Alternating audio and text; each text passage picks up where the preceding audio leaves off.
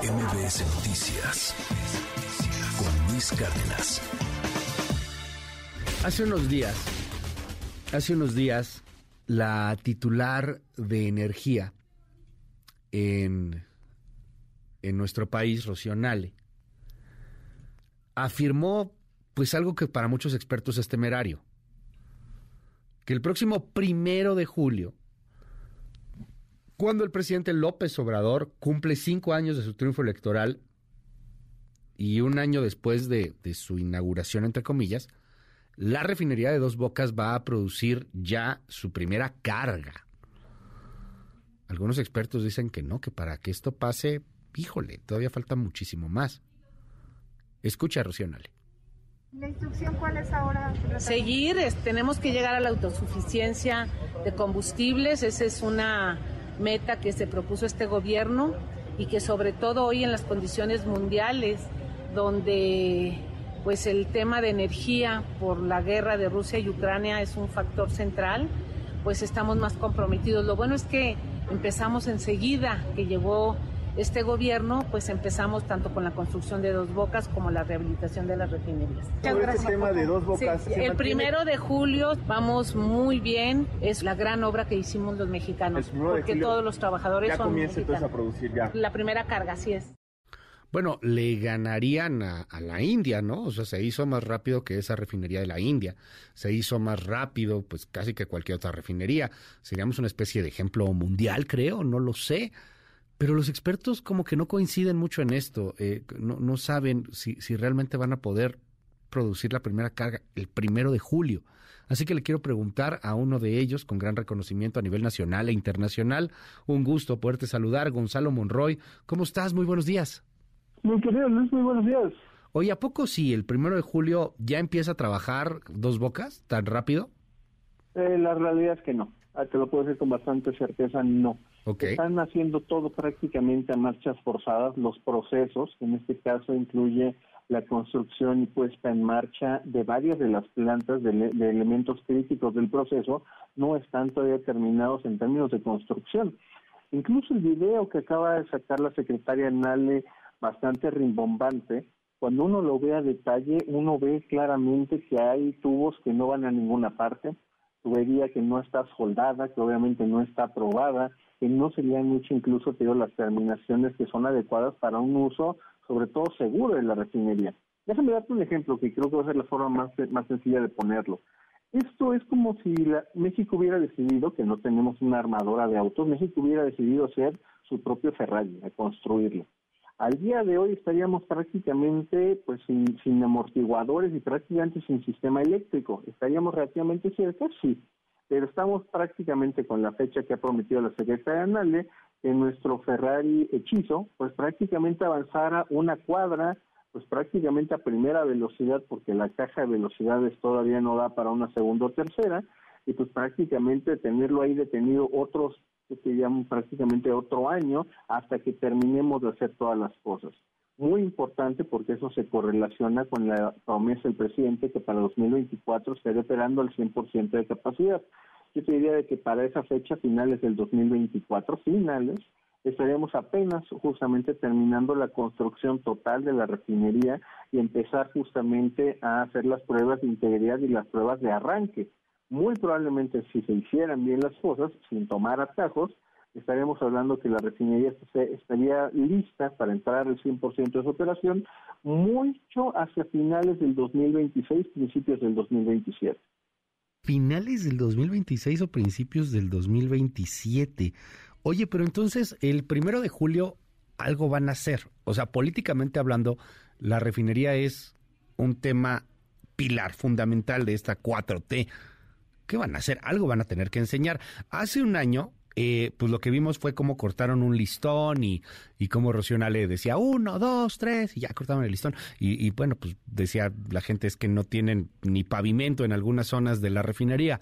Eh, ¿qué, pueden hacer? O sea, ¿qué pueden, qué pueden mostrar? ¿Qué, ¿Qué, podemos ver para ese primero de julio? Algo van a hacer, no creo que se vayan a echar para atrás. Es correcto, y te puedo ir adelantando que es específico lo que van a hacer. Va a ser la interconexión de la terminal marítima de Dos Bocas a la refinería. Estamos hablando de un ducto de poco más de dos kilómetros, que todavía el día de hoy eh, no se ha, no, no se ha terminado de construir y a partir de ahí llevar petróleo hacia la refinería.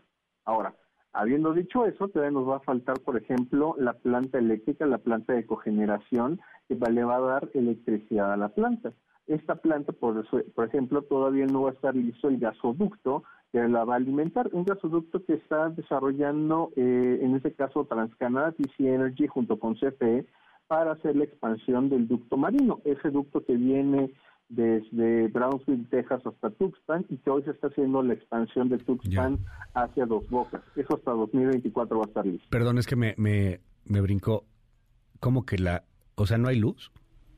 En ese momento lo que están haciendo es una pequeña carga, literalmente, de uno de los nodos de CFE, pero dadas las necesidades energéticas de una refinería y obviamente que tienen que pues tener eh, en sitio, digamos, que la energía, pues todavía en ese momento no, no hay una planta eléctrica que la, que la alimente. No, no inventes. Y para el primero de julio no hay luz todavía, o sea, no habrá energía eléctrica. No.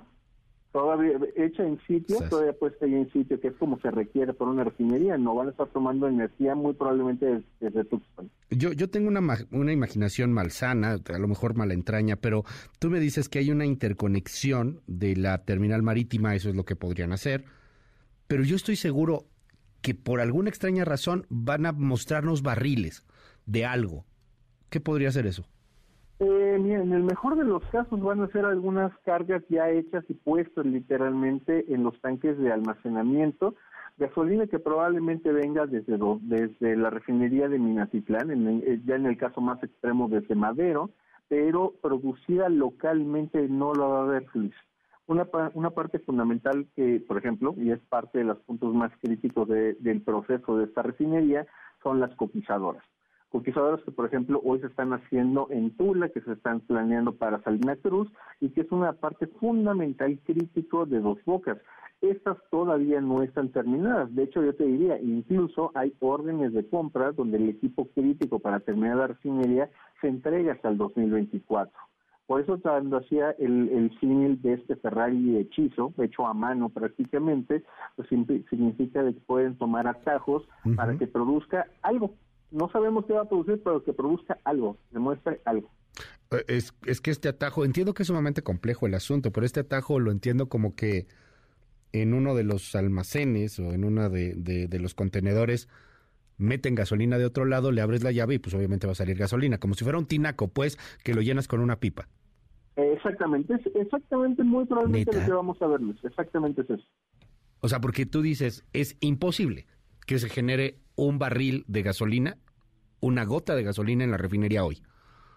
Sí, sí, totalmente, porque los procesos todavía no están, y como te mencionaba, incluso las propias tuberías, algo que ha mostrado mucho últimamente la secretaria Nale, en estos grandes andamios, estos llamados racks, pues la realidad es que son cosas que todavía no van a ningún lado, todavía no se han hecho las soldaduras, todavía no se ha acabado el cableado eléctrico, todavía es una refinería a la cual le falta hacer pruebas de integridad y poder ver si los procesos funcionan o no todavía incluso, como te mencionaba, plantas que no están terminadas ni siquiera pueden ser puestas a prueba de manera individual.